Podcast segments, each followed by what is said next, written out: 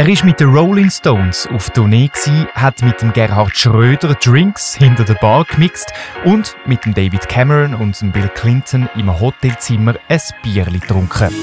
Der André Springer hat in seiner 40-jährigen Karriere als Profifotograf unglaublich viel erlebt und er sagt auch nach so einer langen Zeit in seinem Beruf, dass das immer noch sein absoluter Traumjob ist. Ich habe ihn kennengelernt bei einem Fotoshooting für einen Zeitungsartikel, wo er mit mir für einen anderen Podcast von mir, Sagenjäger, gemacht hat. Wir haben ein bisschen geredet und er hat mir angefangen, aus seinem Berufsleben zu erzählen. Ich habe das Maul fast nicht mehr zugebracht von all diesen spannenden Anekdoten und habe ihn darum gerade in meinen Podcast eingeladen.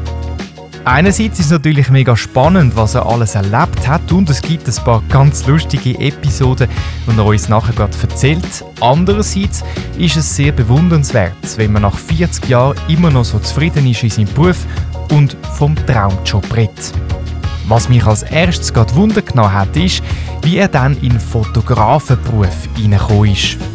Ja, ich hatte immer daheim mit meinem Vater kontroverse Diskussionen. Ich wollte eigentlich Pianist werden und äh, mein Vater hat immer das Gefühl gehabt, das sei dann gar nicht, das sei ein Hungerjob. Und dann, ich komme eigentlich aus einer musischen Familie und dann, äh, mein Vater war ein guter Musiker, gewesen, ein Theaterspieler, ein, ein Theaterschreiber, aber irgendwie, äh, der eigene Sohn hat dann woanders gesehen. Dann habe ich gesagt, gut, dann werde ich halt Fotograf. Fertig, Schluss und habe mich dort dann durchgesetzt. Habe aber das Glück gehabt, dass einer der besten Freunde von meinem Vater dazu mal einer der Schweizer äh, Topfotografen war und ich habe eigentlich als kleiner Bub immer dem im Büro ein bisschen helfen, Bilder stempeln, Text schreiben und so.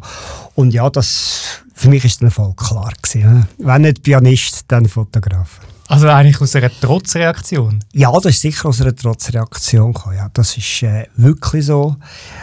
Ich habe dann aber auch, äh, Vater zu lieb noch ein KV gemacht, weil immer das Gefühl hatte, die Künstlerprüfe, das ist ja, ja brotlos. Und wenigstens hast du eine Basis. Und heute bin ich natürlich sehr, sehr froh. Äh, das haben natürlich über die 40 Jahre, ich jetzt 33 Jahre selbstständig, sehr viel geholfen, das kaufmännische Grundwissen. Und da bin ich wirklich froh. Haben wir das können so miteinander arrangieren. ja. Ähm, ja, wenn du jetzt so zugeschaut hast, du gesagt, du bist froh, hast einerseits noch das Kaufmännische gemacht, aber die Trotzreaktion hat dich 40 Jahre lang behalten in einem Beruf und, und offensichtlich macht es dir immer noch Spaß. Du wärst wahrscheinlich jetzt nicht Fotograf. Ja, es macht mir wirklich noch Spaß am ersten Tag. Ich bin auch noch top motiviert. Ich sage immer, ich stehe jeden Morgen auf und sage, äh, ich habe ja einen, wirklich einen Traumberuf. Es geht immer so in der Schule, oder? Da so ein bisschen definieren, was ist ein Traumberuf. Und da kommt immer Fotograf oder Pressefotograf oder Modefotograf. Da kommt immer, ist immer etwas vom Obersten, was erwähnt wird. Und äh, ich habe wirklich einen, einen absoluten Traumjob und äh, ich habe eine ganz tiefe Grundzufriedenheit in mir inne. Ich habe in diesen 40 Jahren viel erleben und äh, sicher auch nicht nur schön, sondern Positives, aber grundsätzlich stehe ich jeden Morgen gerne auf und sage, ja, ich könnte ja acht Stunden in einem, in einem Büro verbringen. und das äh, tue ich ja nie. Und darum äh, ja, habe ich total Freude, wie am ersten Tag am Fotografieren. Das ist wahnsinnig cool und wenn ich jetzt das so ein bisschen äh, ähm würde zusammenfassen würde ich, und mich aus dem Fenster lehnen, würde ich sagen, Freude, das ist eigentlich das, was einem behalten, zum Job oder Beruf so lange zu machen. Wenn die nicht da ist, dann wird es wahrscheinlich schwierig. Es ist Freude, aber es ist auch Motivation, weil äh, ob es jetzt der Bill Clinton ist oder mein Nachbar, wenn ich einen Auftrag habe, erfülle ich den genau gleich. Ich will nämlich das beste Bild, ich will kreativ sein, ich will gute Ideen an den Tag bringen. Und das hat überhaupt nichts zu tun mit dem Auftraggeber, sondern das ist der Anspruch, den ich an mir selber stelle. Ich bin bei mir sehr, sehr hart, sehr kritisch. Also wenn ich mir mal auf die eigene Schulter schlage, das passiert etwa zwei, drei Mal im Jahr mehr nicht. Also ich finde immer etwas, was man hätte besser machen können. Ich war jetzt gerade äh, beim Blick vor zwei Tagen für das grösste Shooting beim Studio und als ich dann die ersten Bilder angeschaut habe, ist mir schon wieder in den Sinn gekommen, was ich hätte können besser machen und habe mich eigentlich über mich geärgert. Dann haben die anderen gesagt, super, sensationell und so. Ich habe ganz andere Ansprüche natürlich als jetzt sagen der Otto Normalverbraucher. Darum eben, äh, es braucht viel, bis ich mich selber lobe. Aber das muss man wahrscheinlich auch ein bisschen haben, um auch für sich kommen selber, also um sich können entwickeln. Sonst würde man ja Also es gibt, ich glaube, es gibt recht viel, gerade in der heutigen Zeit, wo sich super cool findet selber und nichts an sich würden verbessern. Da kommst du aber nicht weiter. Das ist genau das richtig, was du sagst.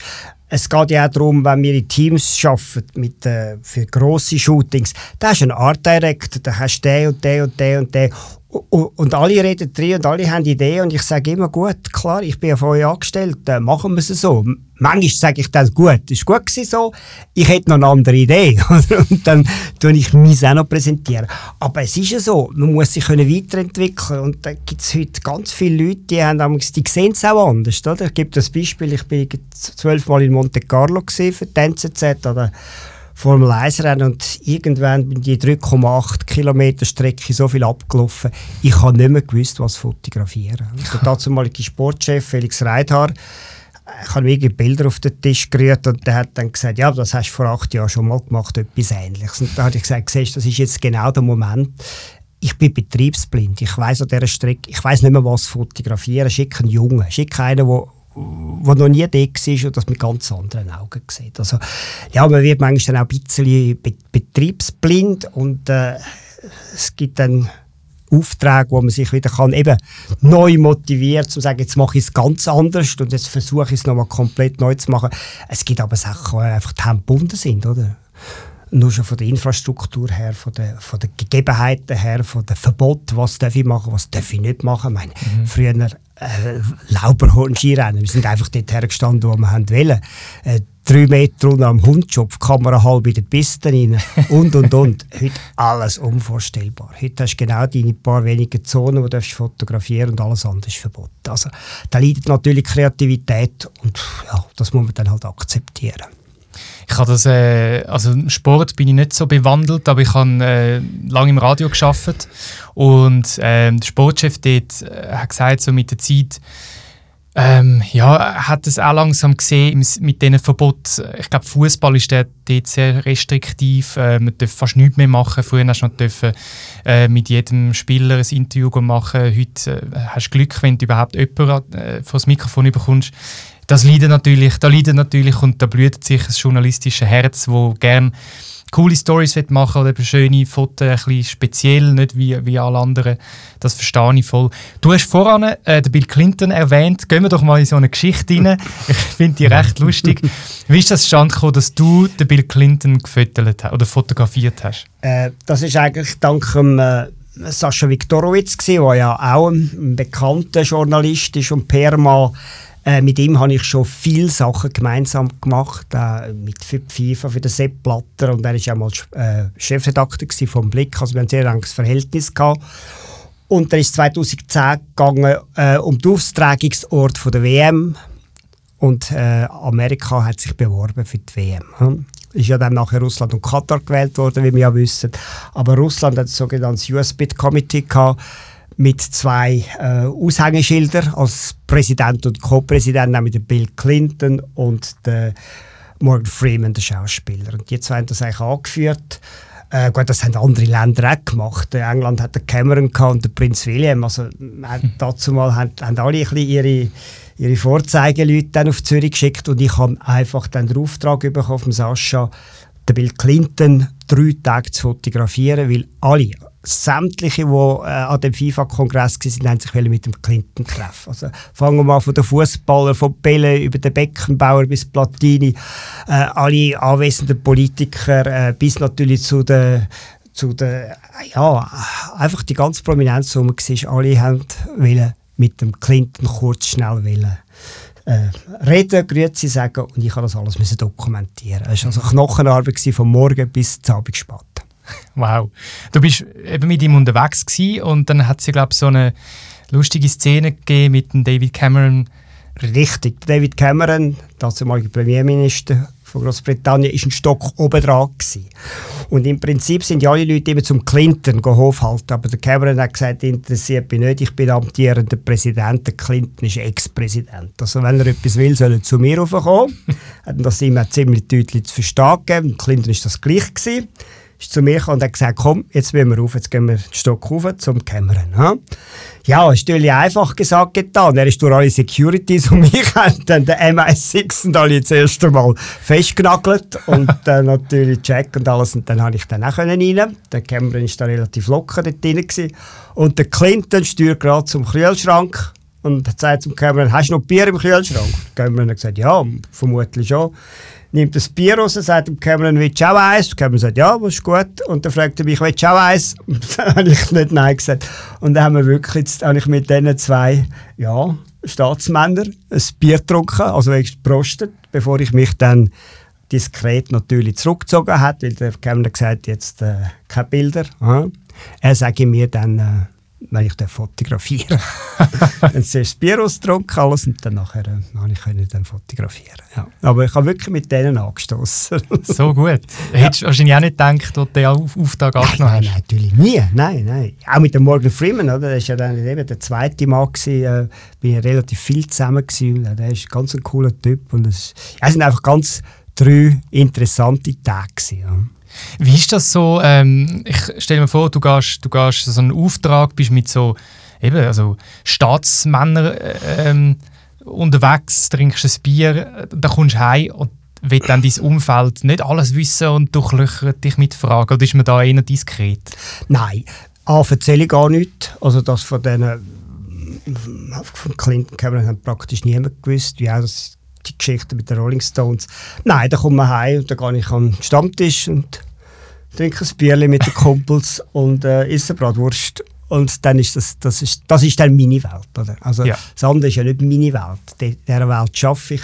Aber äh, ich gehe zurück. Aber dass die, die wissen zwar, was ich mache und dass ich immer wieder mal so ein bisschen spezielle Leute vor der Kamera habe, aber die, die, fragen nicht. Also, also, da bin ich einer von, von ihnen einfach und das finde ich auch gut. So. Und ich, sie, sie wissen auch, dass ich gar nicht will gross erzählen Okay.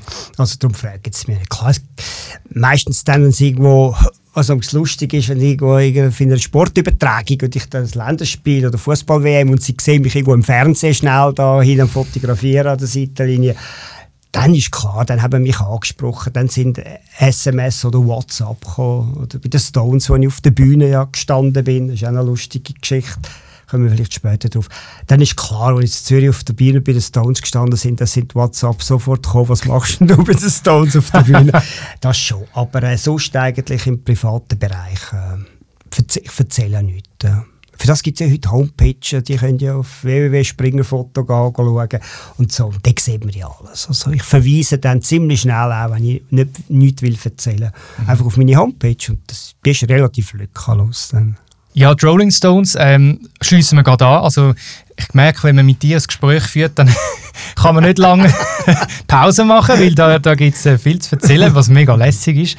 Aber ähm, noch ganz kurz eben zu dem, du erzählst nicht viel. Das ist eigentlich, ähm, also ich, ich finde, das, das haben auch wir Schweizer ein bisschen an uns. So ein Wir sind nicht die, die dann mit der Autogrammkarte gehen äh, auf, auf jemanden, wo, wo gerade vorbeiläuft, sondern ich glaube, und ich kann mir vorstellen, das schätzen wahrscheinlich die Auftraggeber auch an dir. Ja, es ist auch vertraglich natürlich. Also das sind ganz viele Sachen, wenn ich mit, mit Musikern auf Tournee bin, muss ich unterschreiben, dass ich gar nicht erzählen darf. Ich darf nicht mal erzählen, eigentlich, dass ich mit ihnen unterwegs war. Oder geschweige denn irgendwelche Bilder zeigen und so. Oder? Also das gibt es natürlich regelmäßig und das ja, muss ich mich dann halten. Klar, ich kann sagen, ich bin mit den Stones unterwegs, aber ich, was ich sicher nie würde erzählen, das sind Internas äh, Backstage, das ist ganz ja. klar. Oder? Wobei dort läuft nicht viel im Fall. Also da kann man die Illusion der Leute haben nehmen. Da läuft bei den 80-jährigen Männern absolut nicht viel.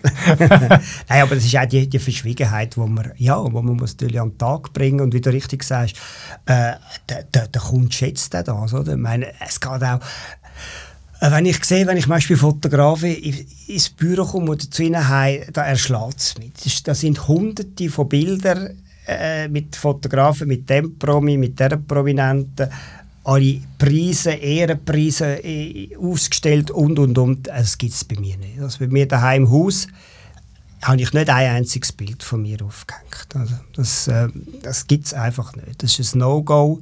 Ich mache etwa die mal, wenn ich gerade am Shooting war, vielleicht fürs, fürs, fürs Facebook kann es schon mal sein, dass man mal mit dem Dieter Meier ein schönes Bild gemacht von der Yellow oder dem Göll und so. Aber das ist ja dann einfach für, für Facebook, zu sagen, oh, wir haben heute ein Shooting gehabt. Mhm. Aber dass ich daheim etwas wieder aufhängen das ist äh, keine Chance. Nein. das ist diskret und das... Äh, Bescheiden. Daheim. Nein, ich wohne daheim und ich muss ja nicht ständig mich anschauen, mit wem ich jetzt da. Ich weiß es ja, dass ich mit denen umeinander gezottelt bin. Ja, also muss stimmt. ich da die Bilder nicht aufhängen. Und das wäre ein falscher Trugschluss, weil das, äh, das, das tut ja noch nichts über meine Arbeit sagen. Oder? Also, mhm. Wenn jetzt einer all die Bilder sieht, dann weiß ich eigentlich noch nicht, wie ich fotografiere. Oder? Und mir ist viel lieber sieht auf einer Homepage auch ein bisschen meine Bildsprache und so. Mhm. Und das gibt dann auch die Aufträge und nicht, ob ich jetzt mit dem Schröder oder mit der Annie Lennox so zusammen auf einem Bild bin. Ja. ja. Mhm. Das Handwerk. Ähm, können wir nachher gerade auf das sprechen. Jetzt sind aber die Stones fällig, glaube ich. Du bist ja. viermal mit den Rolling Stones ja. auf Tournee ja. Mhm. und sozusagen wie sagen wir dem, Ihre Hoffotograf? Ja, also wir sind nicht der Einzige, es sind etwa zwei, drei. Wir haben das natürlich auch ein bisschen aufgeteilt. Aber es ist schon so, äh, wenn man der offizielle Fotograf ist, hat natürlich viele Jobs. Also ich auch für das sogenannte Meet and Greet verantwortlich gewesen. Das heißt, ein paar ganz wenig ausgewählte Leute dürfen kurz vor dem Konzert dann schnell die Stones Grüezi sagen, Heu sagen, wobei, also das ist überhaupt nicht sexy, weil für das habe ich genau eine Minute Zeit, oder? Also das sind immer Vierergrüppli und das ist geht sogar so weit, dass ich alle Namen am Boden schreibe dass die Leute wissen, woher ich stehe, weil der Jagger habe ich mal irgendwo an einem Konzert, vor dem Konzert zusammengeschissen und gesagt, es geht zu lang, die Meet and Greet. Du musst dir etwas einfallen lassen. Dann habe ich gesagt, gut, jetzt mache ich so Zettel, da ich die am Boden, und dann müsst ihr schauen, wo ich herstehe. Dann geht das ganz schnell. Die Gäste sind schon da, oder? Und ihr lauft rein und dann nachher stehen die dort her.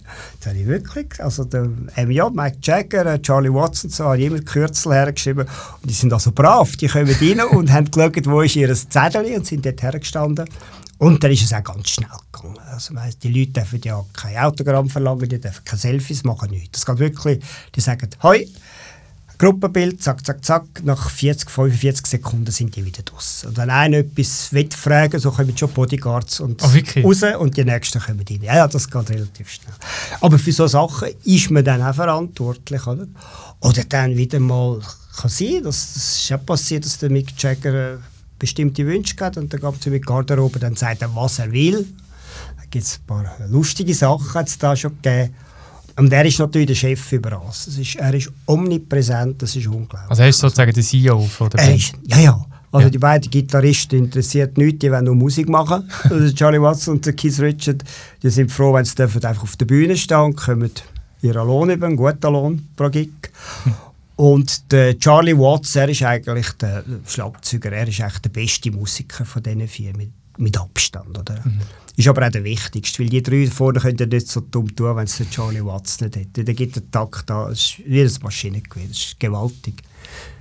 Und er äh, spielt so synkopisch, so der Vorbeat, und das ist ganz schwierig. Also das merkt man, dass er natürlich das Leben lang Schlagzeug gespielt mhm. hat und er macht das sehr, sehr gut. Und, äh, aber äh, ja, so sind die verschiedenen Charaktere, aber äh, mit Jagger entgeht auch nichts. Also das ist gewaltig, das ist präsent. Äh. Und wow. die fangen das Konzert nie an, wenn er das Ticket nicht weiß. Also eine, ah, ja. eine Kasse ist immer offen, wenn ausverkauft ist, nie. Also wenn es ausverkauft sind nur Sitzplätze nummeriert, aber wenn es Infield ist, also sagen wir, man kann in den Rasen rein, oder? dann sagen wir Infield, dort lassen sie einfach noch Leute. Also eine Abendkasse ist immer offen. Also wenn einer ein Konzert will, ohne Problem, das ist halt dann Infield und dann steht er halt je nachdem weit, weit hinten, aber er ist dabei. Oder?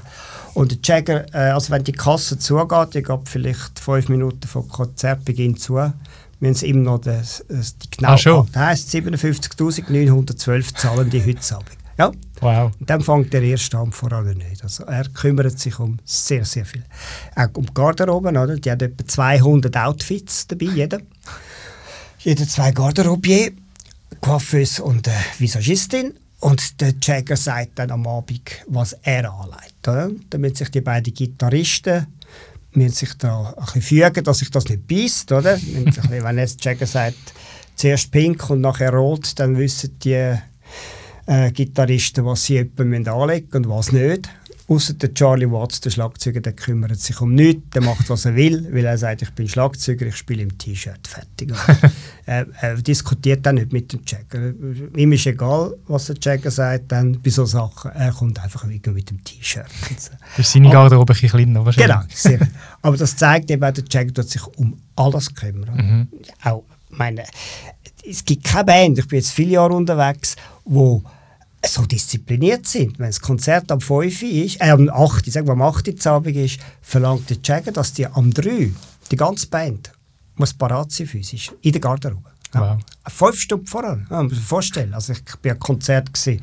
da ist Madonna ist gelandet vom, vom Stock besoffen und ist auf die, auf die Bühne gekommen und hat gesagt, «Hello Berlin» oder in Zürich. Also, darum sage ich, also, das gibt es bei den Stones absolut nicht. Jagger verlangt auch Soundcheck. Alle Musiker, alle Sänger, Back, äh, Background-Sänger, egal was, alle auf die Bühne. Ja. Das ist immer genau zum gleichen Zeitpunkt, am 4 Uhr, ist 45 Minuten, ist äh, Soundcheck und das ist äh, das allein ist ein Erlebnis. Wenn man dort dabei sein will, dann spielen es viele Lieder eigentlich nie die eigenen, sondern ein Repertoire ah. von 2'000, 3'000 Liedern. Ja, also ich kann alles spielen, das ist gewaltig. Ich spiele ein bisschen Deep Purple oder ein bisschen Tina Turner, ich spiele ein bisschen Status Quo oder das spielt, das spielt überhaupt keine Rolle. Meistens fängt der Keith Richard an mit ein paar Riffs und dann spielen die gerade mit. Und das ist, das ist schon gewaltig. Also, qualitativ sind die natürlich schon top, das muss man sagen. Aber klar, über die Musik kann man sich immer streiten, oder? aber ähm, Nein. Und das verlangt das der Jagger. Also, muss, jeder muss präsent sein, jeder muss anwesend sein. Und da gibt es nichts. Der ist der Chef. Ja, er ist der Chef über alles. Also, das ist so ein die romantische Vorstellung von der Rock'n'Roll-Gruppe, wo hinten eben irgendwie noch eine Stunde äh, nach Konzertbeginn eigentlich immer noch der Garderobe hängt und, und am Trinken ist. Das ist nein, überhaupt nicht der Fall. Nein, das ist, das ist also minutiös ist das vor, wird das vorbereitet. Oder? Das ist, du kommst einen Zeitplan über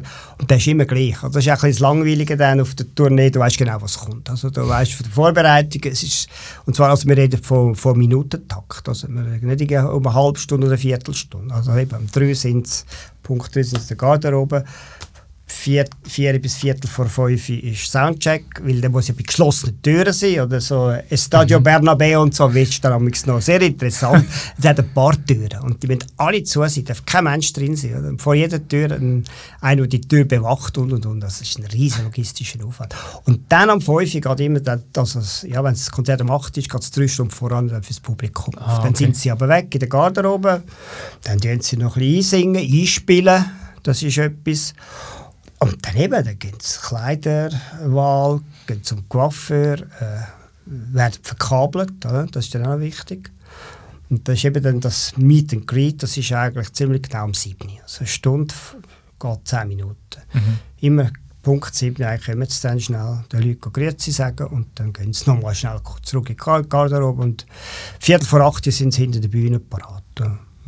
Ich kann mir vorstellen, dass die dann, also ich frage mich immer, ja, was machen die jetzt, zum Beispiel sie sind in Zürich, ähm, ich nehme an, das ist wahrscheinlich auch durchgetaktet, dass sie möglichst wenig Zeit, ja, in Zürich müssen verbringen ähm, weil es wahrscheinlich dann, weiß auch nicht, sonst noch Sachen äh, möchten erledigen. Wie muss man sich das so vorstellen? Ich habe mal ein Bild gesehen von der Iron Maiden. Die sind nach einem Konzert, ähm, also nach einem Konzert sind sie zusammen essen und dann haben sie da äh, getrunken und hat sehr, sehr gehoben ausgesehen. Und vorne haben sie noch irgendwie äh, mit ihrem Maskottchen, wo, wo, ein Zombie ist, umgespielt auf der Bühne. Ähm, also ganz etwas anderes und das, das spiegelt ja auch so ein das, was du erzählst. Aber was machen so, so, so Superstars nach einem Konzert? Gehen die gerade ins Hotel und dann ist fertig oder kann man mit denen noch reden oder so? Nein, die gehen natürlich, also die gehen sogar. Also, ob ich das da erzählen es, zu, sie geben immer nur ein einziges Zugabelied. Und das ja. ist das Satisfaction. Ja. Und, es kann also, und am Schluss gibt es noch das Feuerwerk. Oder? Und wenn das Feuerwerk kommt, sind sie schon ab der Bühne. Sind mhm. sie weg, sie können sich voran nochmal verabschieden und so. Und wenn das Feuerwerk kommt, sind sie weg. Oder? manchmal, je nachdem, wo, wo das Stadion ist, also wenn es ein Open Air ist, fahren sie raus mit der Limousine. Alle vier getrennt, fahren nie miteinander. Äh, mit der Limousine, stoppen schnell, schauen ihr das eigene Feuerwerk noch und fahren gerade ins Hotel. Also, die sind eigentlich komplett getrennt. Also die, die trennen sich am Flughafen. Oder? Jeder fährt mit der eigenen Limousine. Jeder hat sein, seine eigenen Zimmer, also sein eigenes Stockwerk im Hotel. Und die sehen sich eigentlich erst dann das erste Mal beim, beim Soundcheck wieder. Mhm. Also, das sind keine Freunde, enge Freunde. Oder? Das ist eine Firma. Ja. Ja. Und die harmoniert, die vier miteinander harmonieren echt perfekt. Mhm. Es ist beweist, ja, alle vier haben ja Solo-Karriere versucht und alle vier sind kläglich gescheitert. Also Stones funktioniert nur im Verbund. Aber sie sind jetzt keine Freunde, dass sie jetzt da, äh, da wieder noch zu Nacht essen miteinander. So. Es geht ja nicht. Hat jeder ein Entourage, Familie von 10, 20 Leuten dabei und mhm. Kinder und Enkel. Weil Jagger hat acht Kinder von fünf Frauen. Es kann also manchmal kann es sein, dass, dass alle Kinder da sind. Und drei, vier Ex-Frauen. Die haben es übrigens gut untereinander. Also okay. Bianca Jagger, Jerry Hall, die sind da gut befreundet. Das ist überhaupt kein Problem. Aber äh, die, gehen, die sind wirklich dann Trend mhm. und äh, macht jeder seine Sachen. Ja. Wobei sie fliegen ja dann am anderen Morgen gerade eben wieder an einen neuen Ort. Aber dann kann es vielleicht sein, dass sie zwei, drei Tage dann Pause haben. Ähm, es gibt so einen Viertagesrhythmus, manchmal Dreitagesrhythmus auf einer Tournee, je nachdem, wo es ist. Mhm. Aber sie bleiben natürlich dann einfach im Zimmer. Oder? Ja. Sie, sie hat keine Chance. Also so, dem Moment, wo sie das Hotel ver verlassen, ist, ist der Teufel los. Und darum sind es schöne Hotels, die ein bisschen, ja, für, für sich können sein so. Aber äh, dass sie jetzt noch einen Stadtbummel machen, das so, keine Chance. Das ist eigentlich noch krass. Also ja, du bist eigentlich ja, gefangen. Wie? Du bist, ja, eindeutig. Ja. ja. Eindeutig. Ja. Und dann sehen wir ja, einmal ist der Mick Jagger da mit seiner neuen Freundin auf dem Hotel im Dolder, oder? Mhm. Nur schnell auf den Balkon raus. Und er hat genau einen fotografiert von diesen Paparazzis, oder? Und wie er da mit seiner Freundin auf dem Balkon steht. Mhm. Also eben, also, in der Regel können sie nicht einmal, nicht einmal auf den Balkon raus. Ja. In der haben sie eine geschützte Terrasse, aber sonst geht das nicht. Oder? Das ist, darum würde ich die irgendwo ein bisschen noch ein durch die Stadt bummeln. Ja. ja. Kommen wir nochmal auf, auf, auf deinen Lebenslauf. Ähm, du hast gesagt, bei dem Anfang gehört, es ist eigentlich so ein bisschen aus einer Trotzreaktion entstanden, dass du jetzt heute Fotograf bist. Aber wie, wie kommt man dann zu den zu den Jobs, wie du jetzt hast? Also ich meine, ich glaube, jeder, der wo, wo Fotograf ist oder wo auch noch nicht Fotograf ist, will mal gerne mit den Stones auf Tournee gehen oder so. Also, das ist einfach Glück. Das ist ja. mal primär Glück. Man muss einfach die richtigen Leute kennen am richtigen Moment am richtigen Ort sein. Und das ist, bei den Stones ist sicher ist der André Begier oder der Good News Gründer. Mit dem habe ich natürlich eben schon vor, vorgängig viel gemacht. Er hat schon Bilder gemacht mit dem äh, Brian Adams, mit der Tina Turner und so. Und äh, dann hat man natürlich schon schneller den Kontakt. Oder auch mit Freddy Burger, mit dem Theater 11 habe ich einige Sachen realisieren so.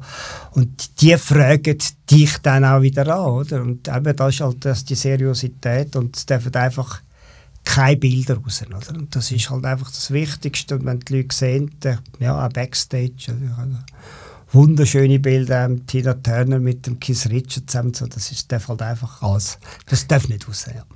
Und dann ist es einfach Glück, oder? Irgendeiner ja, fragt ja. Und dann bei den Stones war klar, gewesen, 2006 da haben wir natürlich doppelt mehr gegeben wie sonst. Und haben die wirklich dann mit Bildern eingedeckt, die sind nicht mehr rausgekommen. und dann ist es eigentlich, im 14. haben sie dann schon selber angerufen. Also das ah, ist dann nicht mehr über den Beschir gelaufen, ja. Also das ist ja dann, ja, nicht mehr über Good News, sondern sie haben dann selber angerufen. Das Management, also die Cheryl Choretti heisst die, die ist dann eigentlich die Managerin vom, von der ganzen Tournee und dann ja, ist es im 17. auch so, gewesen, im 18. dann auch. Und, äh, aber eben, das, was ich vielleicht oftmals mache, was vielleicht andere weniger machen, ich nutze die Anlässe. Viel gibt es ja da irgendwie nachher Anlässe, Partys, man begegnet sich und so. Und viele, die stürzen sich dann zuerst an die Güppli-Bar und das Buffet und ich tue einfach knallhart networken. Also mhm. das, äh, ich will so viele Leute wie möglich kennenlernen und mit denen ins Gespräch kommen. Das mache ich übrigens auch am WEF. Am WEF haben wir ja am Abend immer die wirklich die guten Partys, oder? Da gibt es Google Night, da gibt es äh, die bekannte Focus Burda Night, wo wirklich die Top-Shots kommen. Äh, eben Google ist ja ganz gross, egal, es gibt ganz viele von denen. Und ja, die, die muss man einfach nutzen, um zum Leute kennenlernen. Wobei, das haben wir auch schon diskutiert, es gibt halt Leute, denen ja, geht das ein bisschen ringer von der Hand, mir geht das eigentlich sehr ring von der Hand. Und andere sagen, ich bin nicht der Typ dazu, ich kann nicht networken. Es ist auch ein bisschen ein Anpreisen halt. Mhm. Ja, aber ich sage, wir wollen die äh, vor allem wenn es äh, grosse Eventveranstalter sind. Also sage ich, also die, ich muss doch die Chance nutzen. Mhm. Und das, dort bin ich halt schon... Äh, die einen sagen ein bisschen berechnend. Ich sage einfach, es ist, ich muss ja von dem leben. Oder? Also versuche ich natürlich, die Kontakte einfach immer zu pflegen. Mhm. Ja, ich nicht mit dem Ziel muss kommen, ich muss einen neuen Auftrag haben. Aber ich will, dass ich mit denen mal geredet habe, dass sie mich kennt haben. Vielleicht haben sie das morgen auch schon wieder vergessen. Aber bei einem, beim einen bleibt es halt vielleicht dann hängen. Und das versuche ich dann so. Hast du einen und Tipp für, für Leute, die, die Mühe haben, ähm, zum Beispiel mich? es gibt, äh, ja, es ist noch schwierig. äh, äh, man muss das Gespür haben. Oder? Ich weiß auch ganz genau, wenn ich nichts muss sagen und wenn ich den nicht muss ansprechen und wenn ich einfach das Maul soll heben äh, das, das merkt man dann. Das ist halt ein bisschen die Erfahrung, die man halt dann hat in den fast 40 Jahren. Mhm. So ein bisschen, oder manchmal kommt auch jemand auf dich los und fragt, hey, was machst du, wieso bist du da und so. Und das sind dann natürlich dann läuft es schon. Oder? Dann ist, dann ist, dann ist äh, die Angel, gerührt, die Angel draussen, Köder, ja. Köder schwimmt. Und dann ist natürlich, das ist das Beste, was ja. passieren kann. Aber, man darf das nicht überschätzen, manchmal ist das ganz oberflächlich, manchmal gibt es tiefere Beziehungen dann daraus. Aber äh, es würde mich ärgern, wenn ich es nicht versucht mhm. hätte. Oder? Und dann, also lieber einmal mehr versuchen oder ja. finden, komm, ich mache es jetzt. Genau. Man hat ja, ja, eigentlich nichts zu verlieren. Man hat absolut nichts zu verlieren, ja. Dort bin ich relativ konsequent und sage dann, das Güppli läuft mir nicht davon, aber vielleicht der äh, bekannte Eventmanager, der ist... Äh, also habe ich auch den Manager von der Toten Hosen kennengelernt oder so. Ja. Purer Zufall, oder? Und das ist halt dann einfach, äh, ja, das versucht man zu nutzen. Oder? Die anderen dann, wie gesagt, eben, als ich schon am Güppli trinken war, habe ich halt dann mit ihm ein bisschen über die toten Hosen philosophiert. Und das so ist cool. Ja, ja. Also, ich mache es so, andere ja. machen es anders. Ja. Das ist, gibt kein Rezept, würde ich jetzt sagen. Apropos Güppli, dort habe ich äh, gesehen, dass du mit dem Gerhard Schröder eine lustige Episode hast in St. Moritz, äh, wo du dich, glaube irgendwann hinter der Bar gefunden hast mit dem Gerhard Schröder zusammen. Ja, es war ein Geburtstag von einer äh, bekannten Verlegerfamilie. Der ist drei Tage gegangen. Also das Fest? Ja, wow. ja wir waren im Palast, gewesen, am Freitagabend bis Sonntagmittag. Ja. Und der Schröder war auch dabei. Gewesen. Und wir haben das schon gekämpft von einem anderen Anlass. Und er hat einfach nicht ins Bett und ich eigentlich auch nicht. Und wir waren dann so eine kleine Gruppe dann noch, morgen um halb sechs. Und der Barman ist, ja, der hat einfach müssen dort sein, oder? Und irgendwann ist der Schröder zu ihm, wieder seine Art, die er hat, und sagt, gell, für Sie ist es langweilig, da gehen Sie doch schlafen, oder? Ich schreibe, ich nehme ein Blöckchen, ich schreibe alles auf, was wir getrunken haben, Dann hat der Barman gesagt, ja, Sie müssen eh nichts zahlen, ist ja alles zahlt, von der Verlegerfamilie. Sagt er schön, nein, aber ist mir gleich, wenn wir da Zeug rausnehmen, ich tue alles ihnen schön aufschreiben. Das ist wirklich so gemacht. Er hat dann serviert und ich habe hinten ein Bier rausgelassen. Ja, und der Schröder hat dann den 15 oder 12 oder 10 Gäste, die noch waren, hat er dann die Bestellung aufgenommen. Dann dann äh, habe ich ihnen dann ein bisschen Parade Mise en place gemacht und dann haben wir dann das. Da gibt es ja das schöne Bild, wo wir dann miteinander noch am Schluss. Das nützt dir jetzt eben nichts, da natürlich im Podcast, aber ich kann das nachher zeigen. Äh, ja, ja kann man das öffentlich sehen? Oder, ja, ja. ja oder ja. können wir es auf die Webseite Ja, ja, das kann das ist Oder bei dir? Kein, ja, ja, ja nein, das ist überhaupt kein Problem. Ja, und dann haben wir am Schluss dann am, dann am 7. Uhr morgen mit dem Bar beschlossen. und er hat das fein säuberlich alles schön notiert. Gehabt. so gut. Was wir dort noch konsumiert haben. Aber da muss man schon, also das fände ich mega lust, äh, lustig, das Bild. Das ja. können wir auf erfolgreich.ch zeigen. Ja, ja. Ähm, und, aber also muss man schon ein offen sein für, für Unvorhergesehenes. Ja, eindeutig. Oder? Mhm. Aber das ist nicht nur bei den Promis so. Ich meine, wenn ich äh, in Horgen bin, ich tue für die Zürichsee-Zeitung fotografieren, kleine Anlässe, ich gehe eben nicht nach dem Anlass, also wenn ich fertig fotografiert habe, heim. Sondern dann kommen die spannenden Geschichten. Wenn man noch mhm. an den. Stammtisch geht, wenn man noch mit dem Gemeindepräsidenten oder mit dem Gemeindeschreiber redet, wenn man noch mit denen noch um die Häuser zieht. Oder wenn der sagt, du kommst auch noch eins trinken, dann sage ich, ja, selbstverständlich, weil ich, du erfährst nie viel, nie mehr über, äh, über ko kommunale Sachen, wie wenn du, wenn du mit diesen Leuten nachher noch mitgehst. Oder? Mhm. A, werden es meistens auch noch ein bisschen redseliger, aber äh, zur vorgerückten Stunde, aber das ist ja nicht mein Ziel, sondern ich erfahre einfach wieder Sachen oder kann Kontakt vertiefen. Hingegen, wenn ich einfach meine Kamera packe und würde gehen, äh, ja, ver verpasse ich das. Also, mhm. Manchmal wird es halt ein bisschen länger und manchmal wird es nicht so lang. Das ist äh, ganz unterschiedlich.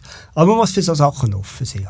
Da könnte ich ganz viele Beispiele erzählen. Aber es wird den Rahmen sprengen. Machen wir nicht. Ich glaube, das ist ja auch also, so ein bisschen das offene Geheimnis. Ich weiß nicht, wie es heute ist, aber im Journalismus, dass dich eben dort äh, umtreibst, auch, wo, wo, wo Sachen laufen, wo was passiert, wo man erzählt. Und das ist halt nicht an der öffentlichen oder, oder offiziellen Anlässen, sondern da muss man vielleicht eben mal, ich weiß auch nicht, schon am Morgen am Stammtisch sitzen und hören, was passiert oder so. Das ist ja, ich meine, es gibt das Beispiel, die, Lach, die Nacht der langen Messer ja, vor, der, Bund, vor ja. der Bundesratswahl. Also es ist die Nacht, für die, die es nicht wissen, wo vor der Bundesratswahl ist, wo man, wo man eigentlich durchmacht und wo man durchmacht, also, ja, genau. Wo so die einen Parlamentarier am Morgen direkt dann noch die Abstimmung gehen. Aber was ist die, die Nacht der langen Messe? Da haben wir früher noch Allianzen geschürt. Da sind aber auch alle Journalisten dabei gewesen. Das war mit der Bellevue Bar, gewesen, das war in der Schweizer Hofbar gewesen, und und und. Und hat die Politiker getroffen und mit denen halt wirklich, sagen sie, rumgeblasen und äh, eins getrunken, zwei getrunken und drei getrunken. Oder? Heute ist das natürlich fast verpönt, weil der Journalist sagt, ja nein, ich muss ja am 8 im Bundeshaus sein, nein, ich muss am 11 Uhr schlafen, oder? ich kann da nicht da. Und früher sind halt dann auch die alten haudegen Journalisten, die sind dann äh, dort geblieben und am Morgen um 4 Uhr haben wir dann gewusst, wie der Lombardi wird abstimmen weil irgendwer hat es dann gesagt, oder? weil es dann gleich war und die, äh, und die Journalisten haben das gewusst. Und das ist, darum ist die, eben, das ist das Beispiel, die nachtelangen Messer, ist halt so gewesen. Man hat, die Journalisten haben sich dort informiert, äh, an diesen Baren und sind einfach dort zu diesen Herren. Und Politiker haben das, das ist, das ist ein Spiel gewesen. Politiker haben die nicht weggeschickt, die Journalisten, sondern die sind willkommen gewesen. Das ist eine riesige Traube gewesen, oder? Von, von, von Leuten an diesen Baren und die haben immer etwas erfahren. Mhm. Also da ist auch aus dem Journalismus ein bisschen Rock'n'Roll rausgekommen über die Zeit. Eindeutig, ja. ja. Eindeutig, ja. Und heute ist das natürlich, ja, ja, heute ist ein Journalist dort, 10 Minuten, da geht er schon, muss er schon online liefern. Oder? Das hat ja schon schlechtes Gewissen. Oder? Das hat die Journalisten dazu mal nicht interessiert. Die haben dann mhm. irgendwann einmal, sind die ins Bundeshaus, haben, haben irgendetwas angefangen zu schreiben dann am anderen Tag. Aber heute musst du natürlich von einer nachtelangen Messe müsstest du online gerade etwas liefern und so. Und, und das setzt dich in einen unnötigen Stress, weil du kannst ja diesen Leuten gar nicht zulassen, du kannst nicht mit denen sitzen und eins trinken, sondern die Arbeit ruft. Oder? Das hat sich natürlich marginal geändert gegenüber früher. Das ist eigentlich ein Beruf, also Fotograf, glaube ich, wo so ein bisschen exemplarisch auch für den Wandel steht wenn du denkst, du hast ja mit Analogfotografie angefangen, wo man den Film, für die, die es nicht wissen, wo man Film muss einlegen muss, mhm. äh, dann ist der irgendwann voll, dann muss man wechseln und dann muss man, einen, dann geht man heim, dann geht man den entwickeln und dann erst sind die Bilder parat. Also das geht ein Weile vom Schuss, also wo man das Foto geschossen hat, bis zu dem, wo man es nachher in der Zeitung sieht. Heute ist das ja ganz anders, also da kann man mit dem Handy einen Schnappschuss machen und hat schon so eine, die sogenannten Laserreporter äh, innerhalb von ein paar Sekunden ist das, ist das online oder ist veröffentlicht. Wie hast du den Wandel wahrgenommen, so von dem analogen ins digitale Zeitalter als Fotograf? Ja, ich bin natürlich erleichtert und bin ein, ein Mann der ersten Stunde, was digital kam. Will das nicht vergessen. Ich bin mit 120 Kilo Gepäck um die Welt gereist. Ich hatte ein Labor, gehabt, zwei Überseekoffer, also 240 Kilo, das war 80 Kilo. Gewesen. 20 Kilo äh, Kameraausrüstung und ich, für mich habe ich auch noch ein bisschen, also ein bisschen Kleider gebraucht, also bin ich immer mit 120 Kilo gereist. Und wenn ich zu der, an Swissair schalten bin, haben sie die Hände gerieben und gesagt, guten Morgen, Herr Springer, willkommen bei der Swissair. und wie viel über Gepäck haben wir denn heute? also, die haben mich alle gekannt und auch die, die das Zeug, ja, das nicht selber rumgeschleicht, äh, die haben immer ein rechtes Trinkgeld bekommen. Das natürlich, das ist, aber es war ein riesen Aufwand gewesen, oder? Wir, wir müssen überall physisch ein Labor aufstellen, wir müssen die Bilder übermitteln. Oder? Man hat dann möglichst einen Film gemacht oder zwei, also von einem Fußballmatch maximal zwei Filme, das sind 72 Bilder. Ah, nur? Ja, ja. Also wenn, ich mag mich erinnern, ich habe dann eine Zeit lang beim Blick geschafft als freier Fotograf und dort die haben ja Laborantinnen gehabt, die die Filme entwickeln. Also wenn du mehr als zwei Filme gebracht hast von einem Länderspiel, von einem Grossanlass, haben sie die zusammengeschissen.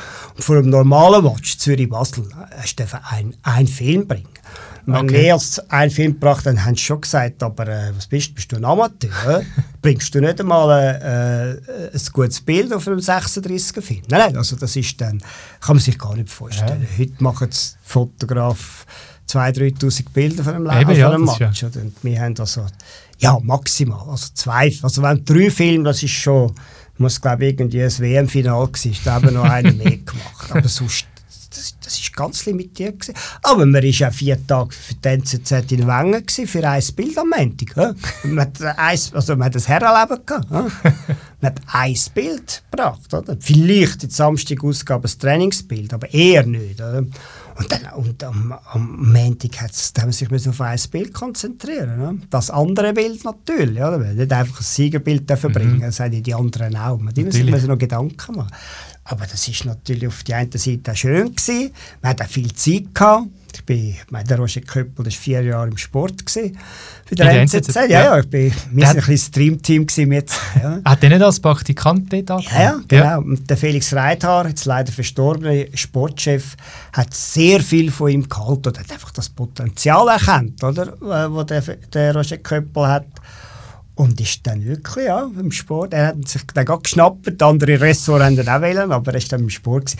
Und dort äh, hat natürlich, wir haben es wirklich lässig gehabt. Wir haben das jetzt nicht überarbeitet. Oder?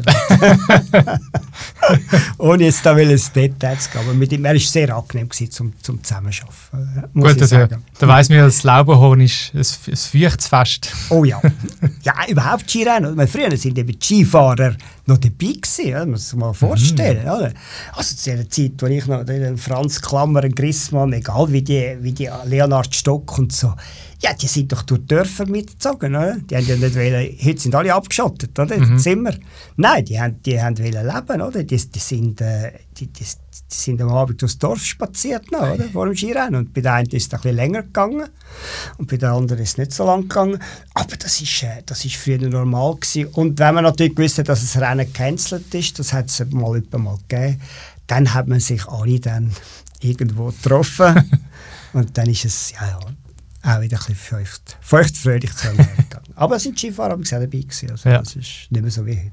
Ja. Das ist, glaube ich, wahrscheinlich, die Eishockey-Spieler sind wahrscheinlich heute die einzigen, die noch, wo noch so ein bisschen das, das leben, glaube ich. Also wo man noch die mal in einer Bar sieht, äh, nach einem Spiel oder so.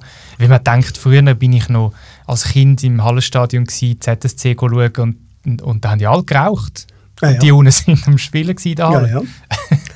aber geraucht oben und dann ist der Trainer, der Hans Zacho, der hat ein Rauchverbot einführen im Hallenstadion und dann haben alle rebelliert, oder? alle rebelliert. Aber dort hast du manchmal also wirklich nicht mehr... Einen dritten Rang hast du nicht mehr raufgesehen. Das ist einfach nur noch ein Rauchschwert. Ja, oder ich mehr runter. Oder du runter. Aber ich mag mich erinnern, du wirklich ja, ja, das ist genau so.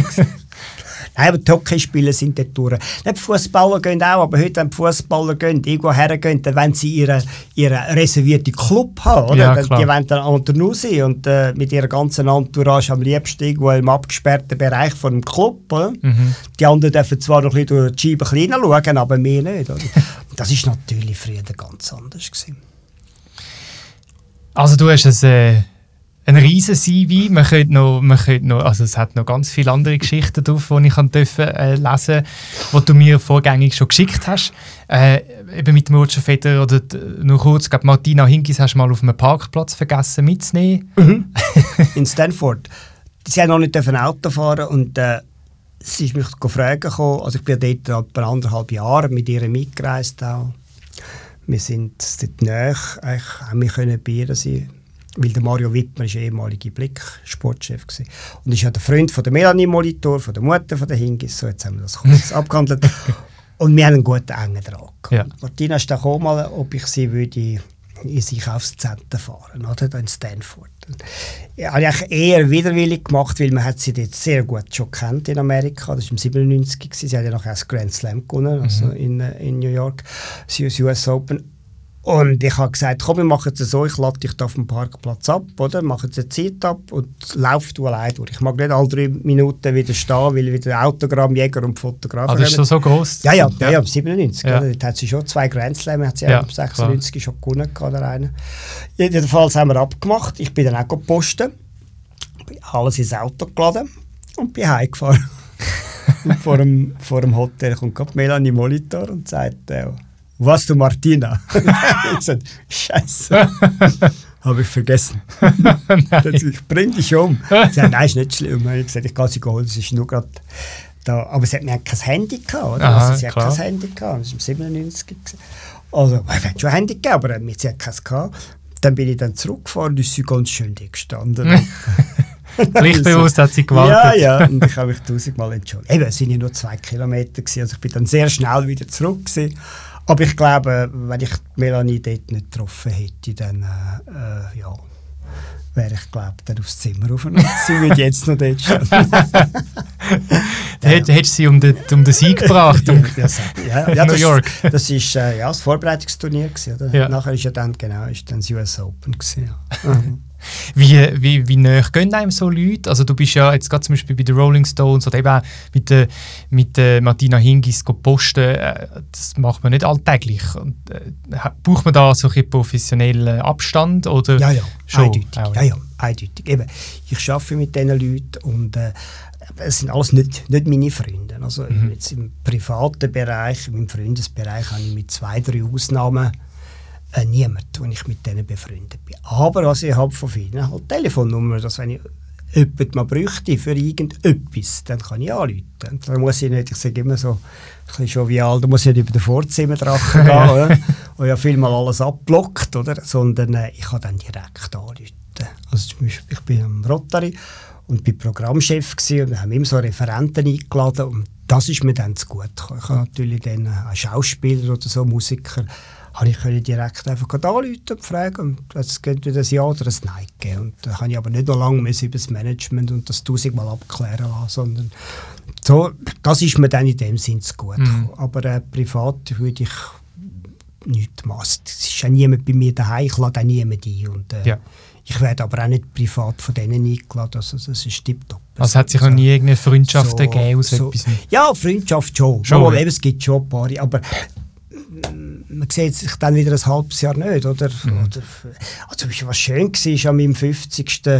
Äh, wo ich nichts davon gewusst habe, dass ein paar Promis kommen, Noemi Nadelmann zum Beispiel ist singen gekommen. Ah, so schön. das ist dann natürlich schon, wow.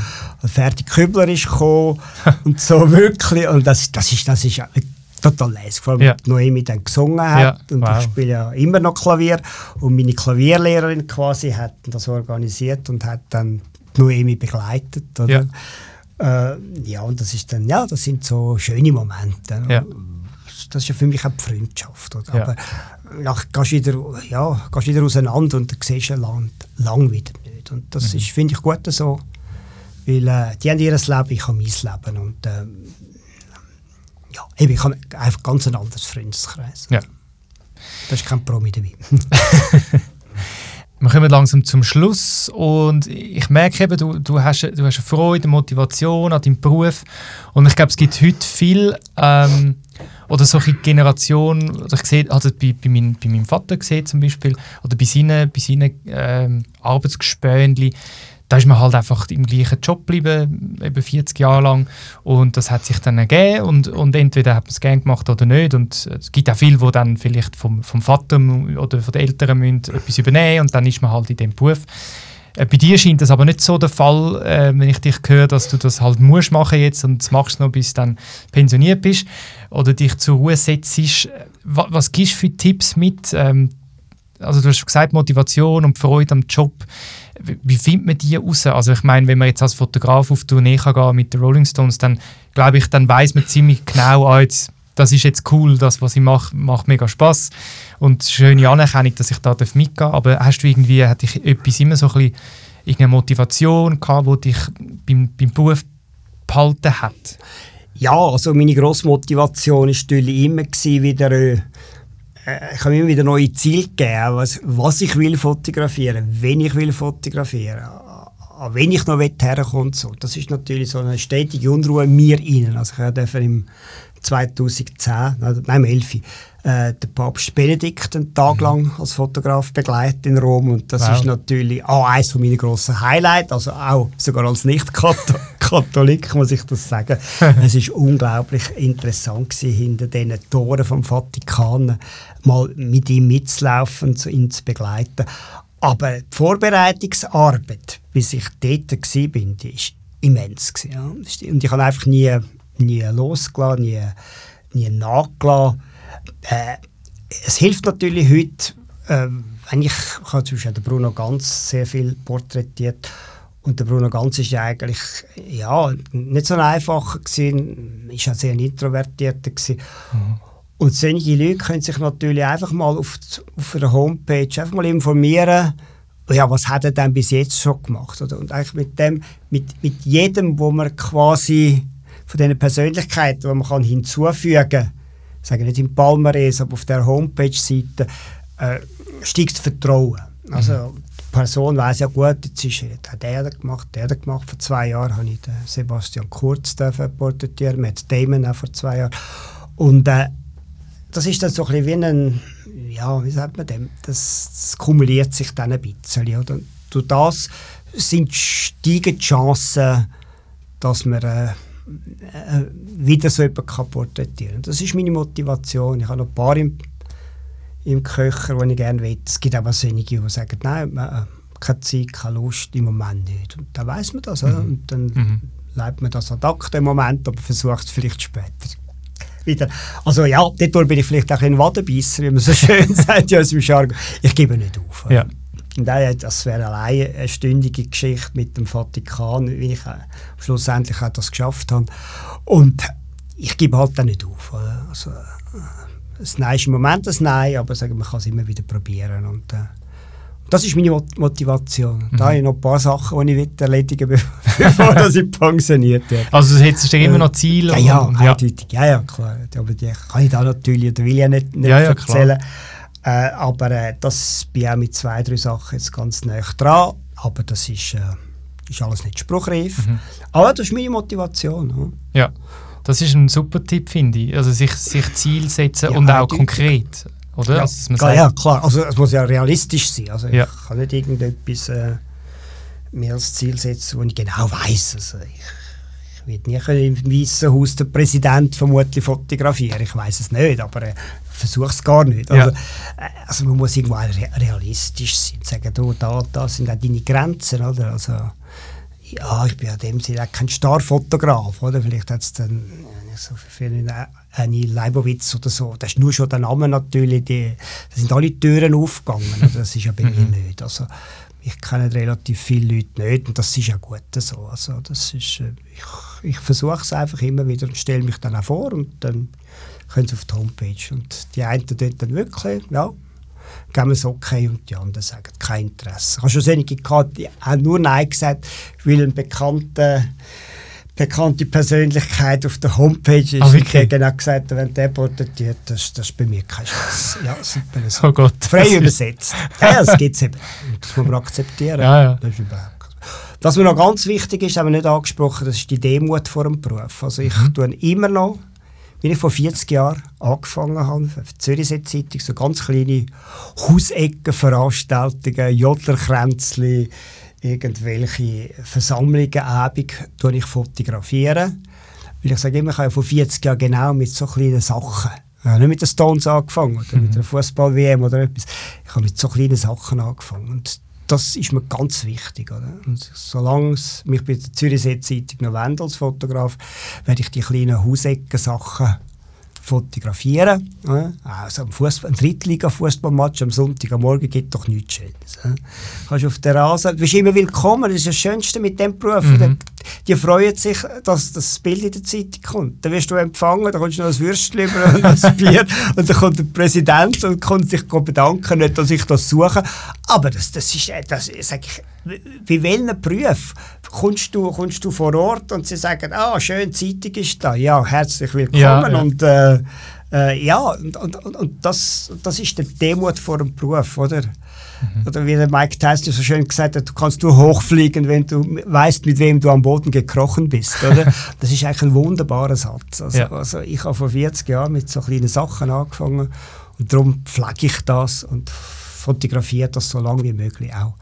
Die ganz, ganz kleinen lokalen Anlässe. Das finde ich mega schön und, und ich glaube auch wichtig, eben, dass man nicht irgendwann den Boden verliert. Ich, äh, ja. Ich mag mich erinnern, ähm, als Praktikant noch beim Radio Zürichsee habe ich mal, ich glaube, das war in Wädenswil, war eine Melkmeisterschaft. Gewesen. Ja, weiß nicht, ob ja, ja. das etwas sagt. Ja, ja, ich weiß sogar, wer gewonnen hat. Während dem ah, Regierungsrat genau, Stocker seine Frau. Frau. Zweimal hat sie gewonnen. genau. ja, genau. Bei der Bix. Ah, bist du auch dabei gewesen? Als Gast oder? Als Fotograf. Ah, voilà. Ja, vielleicht haben wir uns den gesehen. Ja, vermutlich schon. Und es äh, ist noch lustig, da haben wir so eine, andere, oder? eine Strohkuh haben sie dann melken. Das war extrem lustig. Gewesen. Und ich, ich weiss noch, ich bin da mit dem Mikrofon, du, du Gäste und alle haben gerufen, ich will auch noch etwas sagen. Und und ich bin dann dort an die Bank gekommen, an den Tisch und habe mit denen Interviews gemacht, mit den Leuten, die dort sind. Das war so, so schön, es hat so schöne Stimmen gegeben.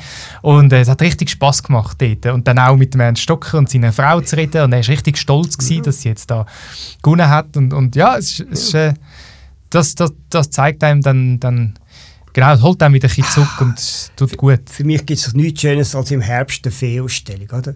Wenn die vielen Kühe auf der grossen Wiese sind, am liebsten habe ich, wenn es so ein bisschen neblig ist und dann irgendwann drückt die Sonne ein bisschen durch und die vielen Kühe und das Gebimmel und die Bauern, die Knorrigen und so. Das ist traumhaft. Da mhm. könnte ich tausende von Bildern machen. Einfach an einer, an einer lokalen Feeschau. Oder? Das ist, äh, da reiss ich mich darum, wenn es mal irgendwo eine gibt, dass ich sage, dann Zürichsee Zeit, da würde ich jetzt gerne wieder mal fotografieren. Ja. und dann äh, die Leute kommen und sagen, ja, wie dass du so Sachen machst. Und sagen, ja, das, auf das habe ich mich jetzt so lange gefreut. Ja. Oder eben bei Richterswil, den ja, mache ich jetzt auch seit über 30 Jahren. Da habe ich ein Buch herausgegeben darüber. Und da habe ich gesagt, äh, ich freue mich jedes Mal wie ein, klein, wie ein kleines Kind. ich kann wieder die Rebenkilbe fotografieren. Das ist so etwas Wunderschönes. Und eben, andere sehen das anders. Oder die sagen, nein, nein, jetzt bin ich auf einem Level, da muss ich so Sachen nicht mehr machen, so kleine Sachen. Mhm. Ich mache das gerne. Ah, du hast ein Buch oder mehrere ja, Bücher ausgegeben? Ja, ich kann, ja. Also über, einfach über die Richterschwiller Rebenkilbe haben ja. vor ein paar Jahren ein Buch Ah, schön. Ja. Finden wir das bei dir auf der Webseite auch? Finden wir auch und, äh, und äh, auch über den Verkehrsverein äh, Richterschwil, die haben ja. das dort. Ah, okay. gibt noch ein paar. Mhm. Sag noch schnell nochmal deine Webseite. Also www äh, Springer Bindestrich oder Minus Foto, aber Foto Englisch, also ph. Ja. Ja. Ja. Mhm. Okay, natürlich verlinkt auch auf erfolgreich.ch, kann man draufklicken. Abschlussfrage, die ich all meine Gäste frage. Zwar heißt der Podcast ja erfolgreich und ich würde sagen, du bist, äh, darfst sicher auf einen erfolgreichen Weg zurückschauen. Was bedeutet für dich erfolgreich zu sein? Also vor allem bedeutet für mich erfolgreich sein, unabhängig sein. Das ist auch mein Erfolg. Äh, das ist die Unabhängigkeit. Dass ich, jeder, dass ich, seit, ich habe das Lebensprivileg, sage ich amigs, dass ich seit fast 40 Jahren einfach mein eigener Chef bin und äh, ich kann eigentlich meinen Beruf so weitgehend selber bestimmen. Bild, das ist immer subjektiv. Was mir gefällt, muss dir nicht gefallen. Oder? Und äh, grundsätzlich, da könnten wir auch stundenlang darüber diskutieren das finde ich nicht erfolgreich. Also, ist es, was ist ein gutes Bild? Mit welchem Bild bin ich erfolgreich? Das ist, das ist immer eine Ansichtssache. Aber für mich ist es wirklich, mein Erfolg ist, dass ich einfach kann, seit bald 40 Jahren meinen Tag gestalten, wie ich will. Ich kann auch mal einen Auftrag äh, ablehnen. Einfach, ich bin ein Buchmensch. Und das wenn es am Telefon schon nicht geht, oder wenn einer am Telefon ein bisschen komisch tut und so, oder wenn etwas alles abmacht und dann nachher wird er noch über den Kickback oder über den Rabatt reden, dann sage ich schönen Tag, danke, haben wir geredet und hänge das Telefon ab. Also das ist etwas, was ich absolut konsequent bin. Weil dann weiß ich, das kommt nicht gut raus mit dieser Person oder mit dieser Agentur und dann kann ich mit gutem Gewissen Nein sagen.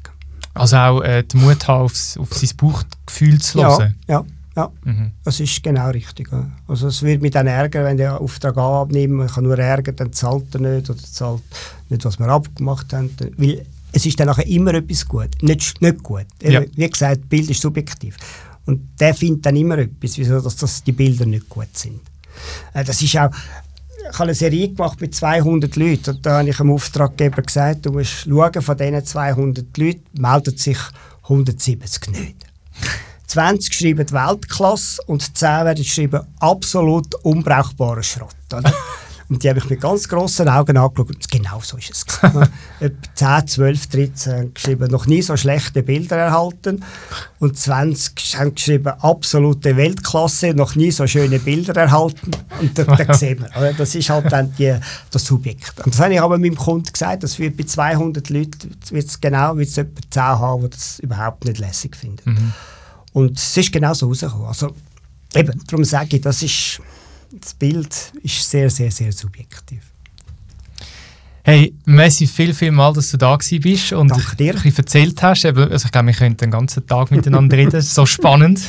Vielleicht gibt es ja mal noch Teil 2 über die ja, Personen, die wir nicht angesprochen haben oder, oder allgemein ja, ja.